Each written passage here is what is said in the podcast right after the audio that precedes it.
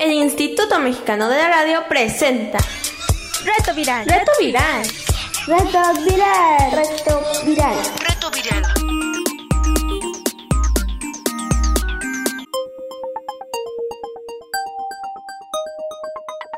Reto Viral. Chicos y chicas, esto es Reto Viral. Hoy es martes, quinta de las nueve semanas del verano divertido y acá seguimos aprovechando los medios de comunicación como la radio para acompañarnos desde lejos y hacer de esta cuarentena un lugar de entretenimiento, de aprendizaje, de curiosidad y de crecimiento. Y bueno, ya estamos acá una vez más por esta estación, parte de la red de radios del IMER, Instituto Mexicano de la Radio, su servilleta higiénica y desinfectada, Irma Ávila Pietrasanta, con invitados especiales vía telefónica. El día de hoy estará con nosotros nuestro amigo Fidel y nuestra amiga Mesli. Y bueno, como decíamos aquí en el programa 75 de Reto Viral, en plena emergencia sanitaria, vamos a platicar del estudio del universo. Vamos a la información. Reto Viral. Reto Viral. Pues siguiendo con el tema del espacio, hoy continuaremos hablando del universo y cómo sabemos lo que sabemos del universo. Ya platicamos sobre qué podrían ser los famosos ovnis, así como de la posibilidad de que exista vida extraterrestre. Pero, ¿por qué descartamos que los ovnis sean extraterrestres? ¿Y por qué afirmamos que no existen los marcianos? Pues porque hay estudios científicos que lo prueban. Hoy hablaremos de la historia de los estudios científicos sobre el universo. Los astrofísicos son los científicos que se encargan de estudiar el universo. Nuestro conocimiento del universo ha avanzado muchísimo en los últimos años. Si revisamos la historia de la idea del universo, vemos que en muchos siglos cambió muy poco. Recientemente, en los últimos años, ha cambiado muchísimo. Primero se pensaba que la Tierra era plana y otros pensaban que era cilíndrica. Entre los filósofos griegos, Tales de Mileto sostuvo la idea de que la Tierra era plana. Por su parte, Anaximandro creía que la Tierra era un corto cilindro con una superficie plana y circular. Se ha conjeturado que la primera persona en definir la idea de una Tierra esférica fue Pitágoras en el siglo VI a.C. Pero esa idea contradice el hecho de que la mayoría de los presocráticos pitagóricos consideraban que la Tierra era plana. De manera que no estamos muy seguros. Digamos que tal vez solo se pensó que podría ser redonda la Tierra en esa época. Y fíjense los griegos, fue hace muchísimo. En su obra sobre el cielo, Aristóteles en el siglo IV a.C. dio una explicación razonada de por qué la Tierra es una esfera y citó un valor para su circunferencia que es el correcto dentro del factor 2. El conocimiento de la Tierra esférica comenzó gradualmente a extenderse más allá del mundo helenístico a partir de ese momento. Y para el siglo III a.C., Erastótenes dio una estimación más correcta de su circunferencia. Siglos después se pensó que la Tierra estaba en el centro del universo, pues como observaban a las estrellas y los planetas pasar alrededor, pues parecía que giraban alrededor de nosotros, lo que nos dice, por cierto, que la percepción puede engañarnos. Entonces, la teoría geocéntrica, también llamado modelo geocéntrico, asumía que la Tierra está en el centro del universo y que los astros, incluido el Sol, giraban alrededor de ella. Pasaron siglos antes de que se descubriera la Vía Láctea y al principio se creía que era una única galaxia. La Vía Láctea que podemos ver en el cielo nocturno es en realidad solo uno de los brazos espirales de nuestra propia galaxia. Nuestra galaxia es una agrupación de unas 300 mil millones de estrellas en forma de espiral, o girándula también le llaman, cuyas dimensiones se estiman en torno a los 100 mil años luz y cuyo disco central tiene un tamaño de 16 mil años luz. La Vía Láctea puede observarse a simple vista, si no hay contaminación y no tienes contaminación lumínica de las ciudades, sino en el campo, y si no hay nubes, puedes ver la Vía Láctea, como una banda de luz que recorre el firmamento nocturno y que Demócrito atribuyó a un conjunto de estrellas innumerables tan cercanas entre sí que resultan indistinguibles. Imagínense que no había en ese entonces telescopios. Entonces veía nada más como puntitos que se encimaban unos de otros, entonces era difícil hasta contarlas. En 1610, Galileo, usando por primera vez un telescopio, confirmó la observación de Demócrito. Hacia 1773, Herschel, contando las estrellas que observaba en el firmamento, construyó una imagen de la Vía Láctea, como un disco estelar dentro del cual la Tierra se encuentra inmersa, pero no pudo calcular su tamaño. Imagínense cuántos siglos, 1773, y no fue hasta 1912, dos siglos después, que la astrónoma Henrietta Leavitt pudo medir las distancias. Varios años después, Shapley mostró que en el centro de la galaxia no está centrado el Sol, sino que es un punto distante del disco en la dirección de la constelación de Sagitario. Esta estructura quedó confirmada cuando se observó desde el observatorio de Monte Wilson en California que el objeto espiral llamado Andrómeda estaba constituido por estrellas individuales y no era una mera nebulosa de gas como se había creído hasta entonces. Pronto supimos que formamos parte de un grupo de galaxias. Entre estas está Andrómeda, que está a 2.5 millones de años luz de la Tierra. También están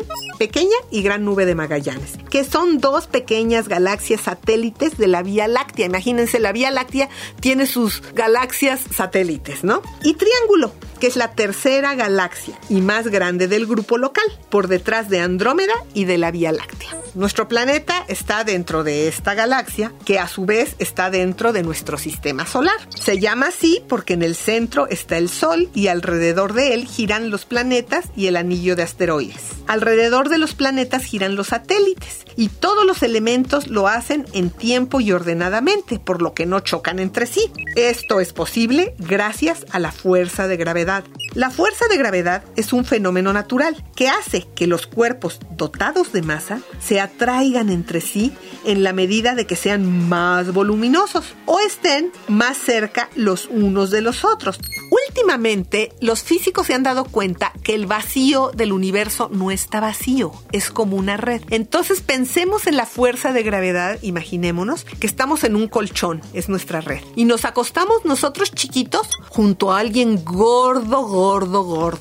¿Cómo vamos a dormir? Toda la noche tratando de separarnos, pues algo del colchón nos va a jalar hacia él. Así es la fuerza de gravedad. Conforme avanzó la ciencia, se fueron creando telescopios más grandes, más sofisticados, como el telescopio espacial Hubble, que es un telescopio que orbita en el exterior de la atmósfera, en una órbita circular alrededor del planeta, a unos 593 kilómetros sobre el nivel del mar, con un periodo orbital de entre 96 y 97 minutos. O el telescopio espacial James Webb, que ese es nuevo, va a ser otro observatorio espacial que está siendo desarrollado en este momento por 17 países y que, bueno, lo van a operar también conjuntamente entre todos y a través de la Agencia Espacial Europea y la NASA, que es la agencia de Estados Unidos. Y bueno, va a ser el sucesor científico del Hubble. Gracias a estos telescopios tenemos fotografías de lugares a los que nunca hemos podido llegar o incluso ver el pasado y fotografiarlo.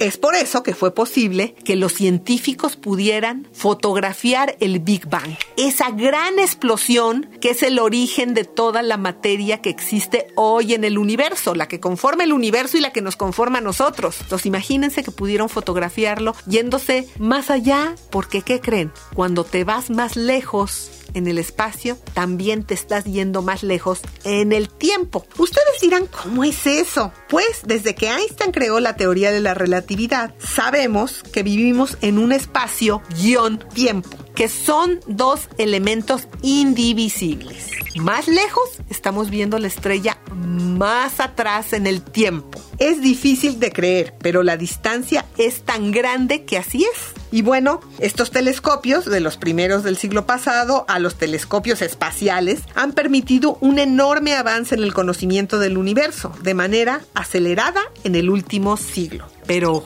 ¿qué sabemos del universo? Ah, continuaremos con esto mañana. Reto viral. Reto viral. Bueno, y para seguir hablando sobre el universo y la creencia de la Tierra plana, está con nosotros el día de hoy nuestro amigo Fidel de Veracruz. ¿Cómo estás, Fidel? Hola, yo soy Fidel, estoy viviendo con mi casita. Qué bueno, Fidel. Oye, Fidel, cuéntales a nuestros amigos cuántos años tienes. Yo tengo siete años.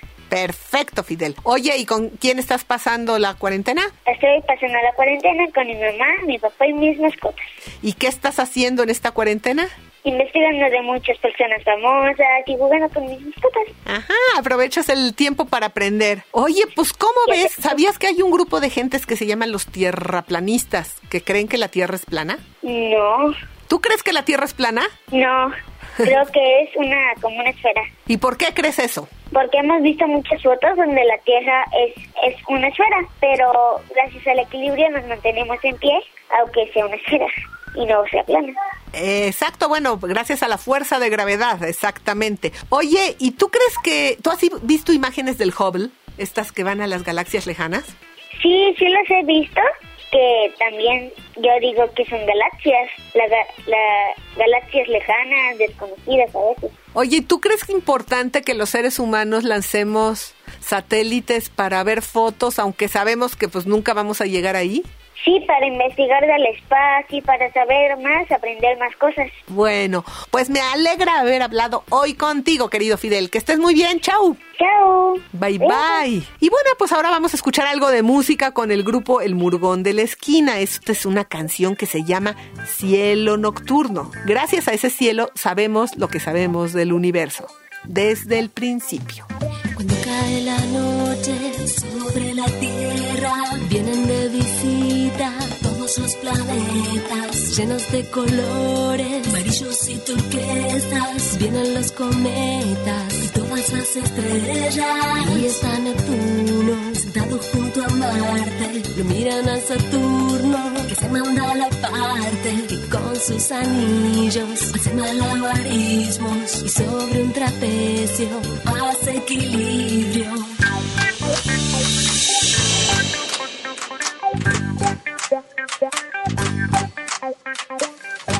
Estás escuchando Reto Viral.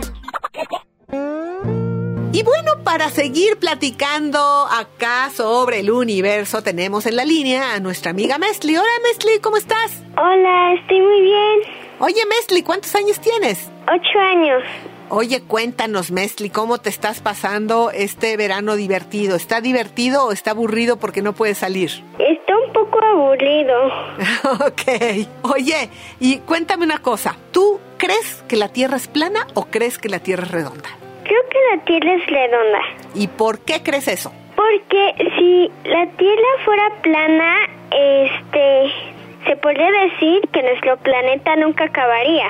Y porque si fuera plana, yo pienso que no existirían las curvas y los puentes. Yo pienso eso. Oye, cuéntame una cosa. ¿Has visto las fotos del universo, de los satélites? Pocas. Y oye, y cuéntame una cosa, ¿tú crees que es importante que lancemos satélites al espacio para tomar fotos de lugares a los que no podemos llegar?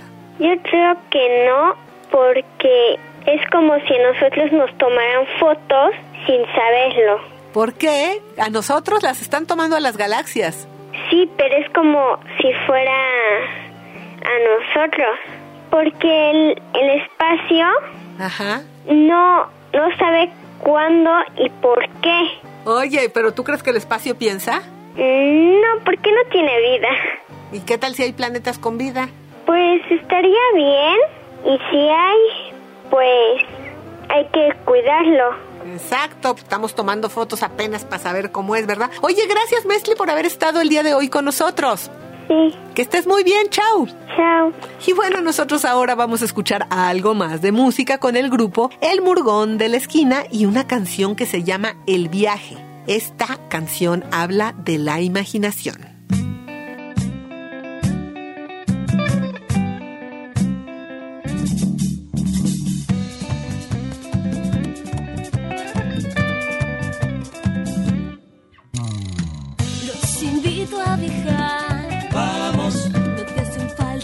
liga.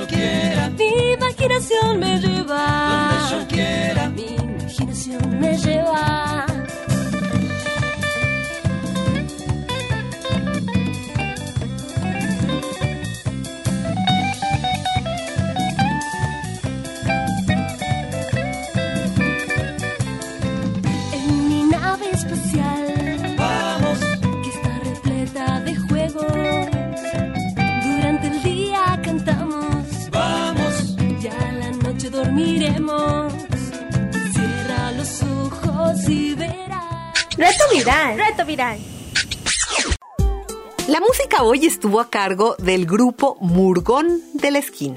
Una murga son las agrupaciones musicales que se dedican a amenizar las fiestas en los barrios y en los carnavales y de ahí viene el nombre de este grupo Murgón de la Esquina, que combina elementos de rock y pop y la música popular latinoamericana. Con sus rolas, Natalia, Javier, Facundo y otros músicos invitados te llevan a viajar, a compartir una tarde de lluvia, a mirar los planetas y a cuidar el mar contaminado. Tienen un solo disco que lleva el mismo nombre del grupo y que puedes escuchar en sus plataformas. Te dejamos la liga en nuestro micrositio y acá las instrucciones para entrar a nuestro micrositio si nunca has entrado o si ya se te olvidó cómo hacerlo. Tomas tu dispositivo conectado a internet y escribes www.imer.mx.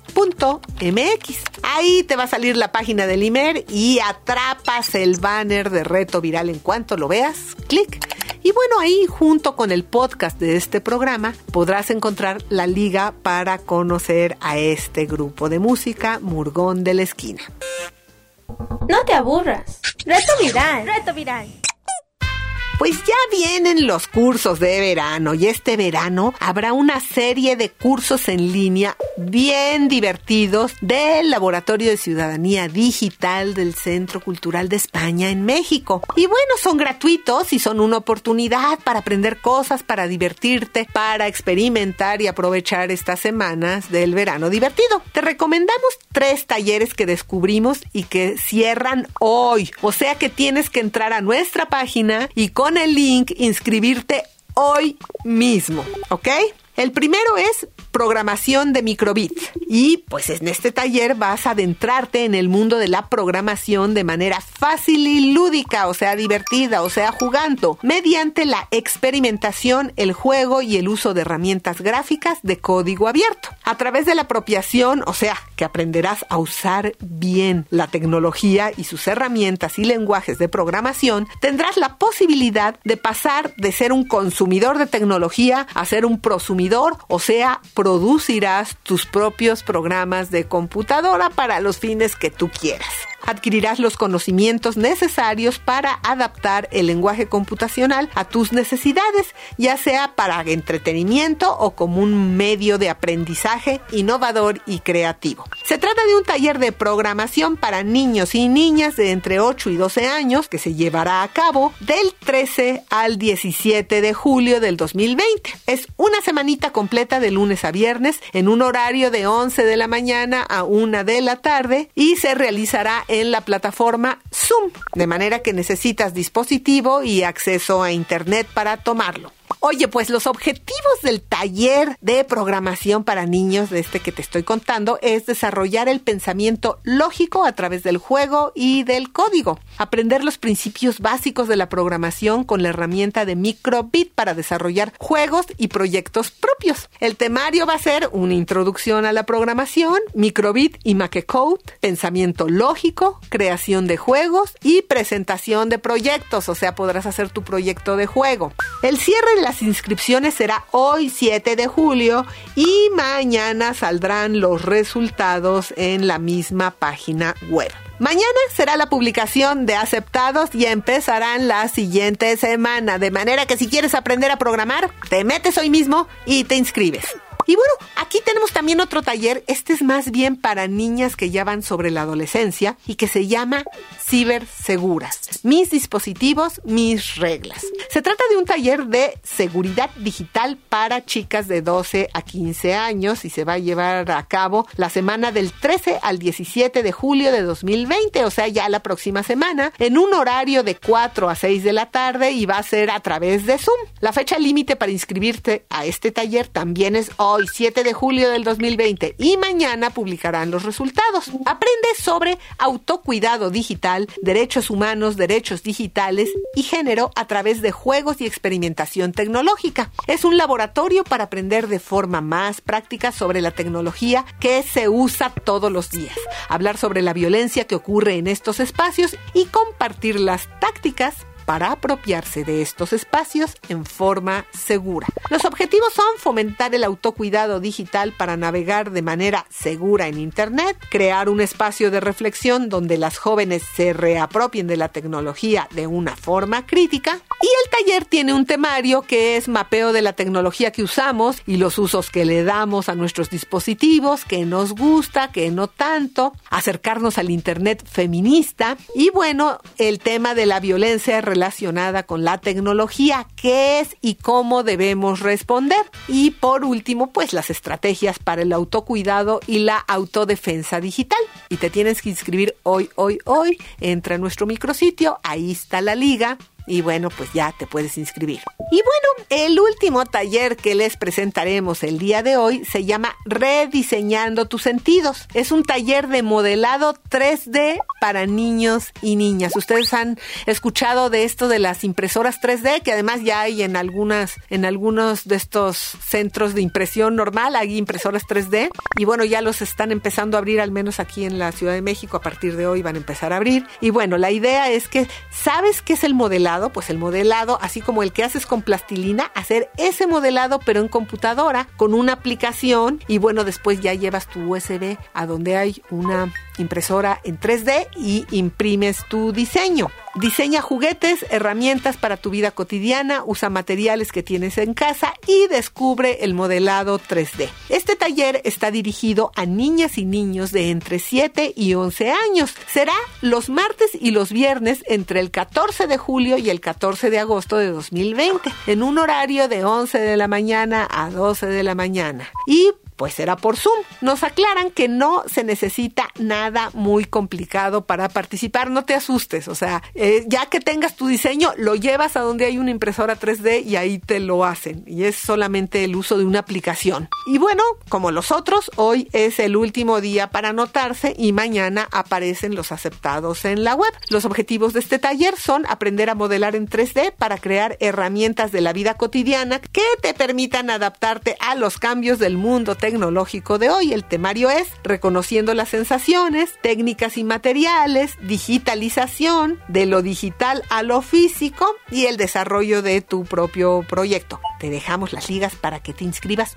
hoy, máximo, a cualquiera de estos tres talleres del Laboratorio de Ciudadanía Digital. Reto viral. Reto viral. Y bueno, estamos llegando al final del programa. Tú también mándanos tus mensajes al teléfono de Reto Viral. ¿Tienes preguntas? Contáctanos. WhatsApp 55 28 60 29 18. Bueno, esto es todo por hoy. Los esperamos mañana el equipo de producción, Pilar Martínez, Cecilia González Landín, Daniel Valenzuela, nuestro compañero Juan Soto y una servilleta higiénica y desinfectada, Irma Ávila Pietrasanta. Gracias por escucharnos.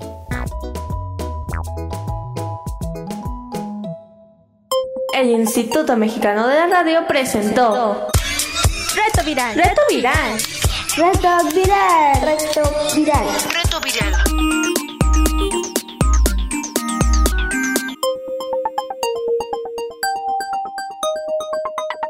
Reto Viral.